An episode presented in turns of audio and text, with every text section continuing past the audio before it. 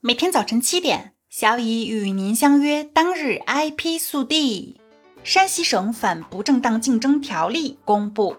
山西省反不正当竞争条例已由山西省第十三届人民代表大会常务委员会第三十七次会议于二零二二年九月二十八日修订通过，并正式公布。此条例将于二零二二年十二月一日起正式施行。欧洲统一专利法院 （UPC） 将于二零二三年四月一日起开始受理案件。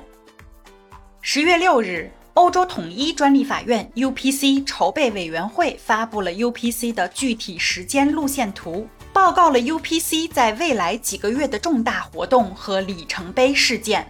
根据该路线图，UPC 计划在二零二三年的四月一日起开始正式受理案件。该路线图同时给出了德国将在何时完成批准的日期，以及法院法官的招聘计划。据悉，UPC 对权利人而言将会是一个非常理想的专利执法地，因其具有诉讼成本低、诉讼专业性强等特点。此举也警示中国企业需抓紧重新布局在欧洲的专利战略。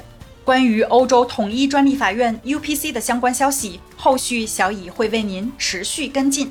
今天的 IP 速递就到这里啦。本节目由 IP 彭浩人策划，由小乙为您播报。欢迎搜索订阅每日 IP 速递。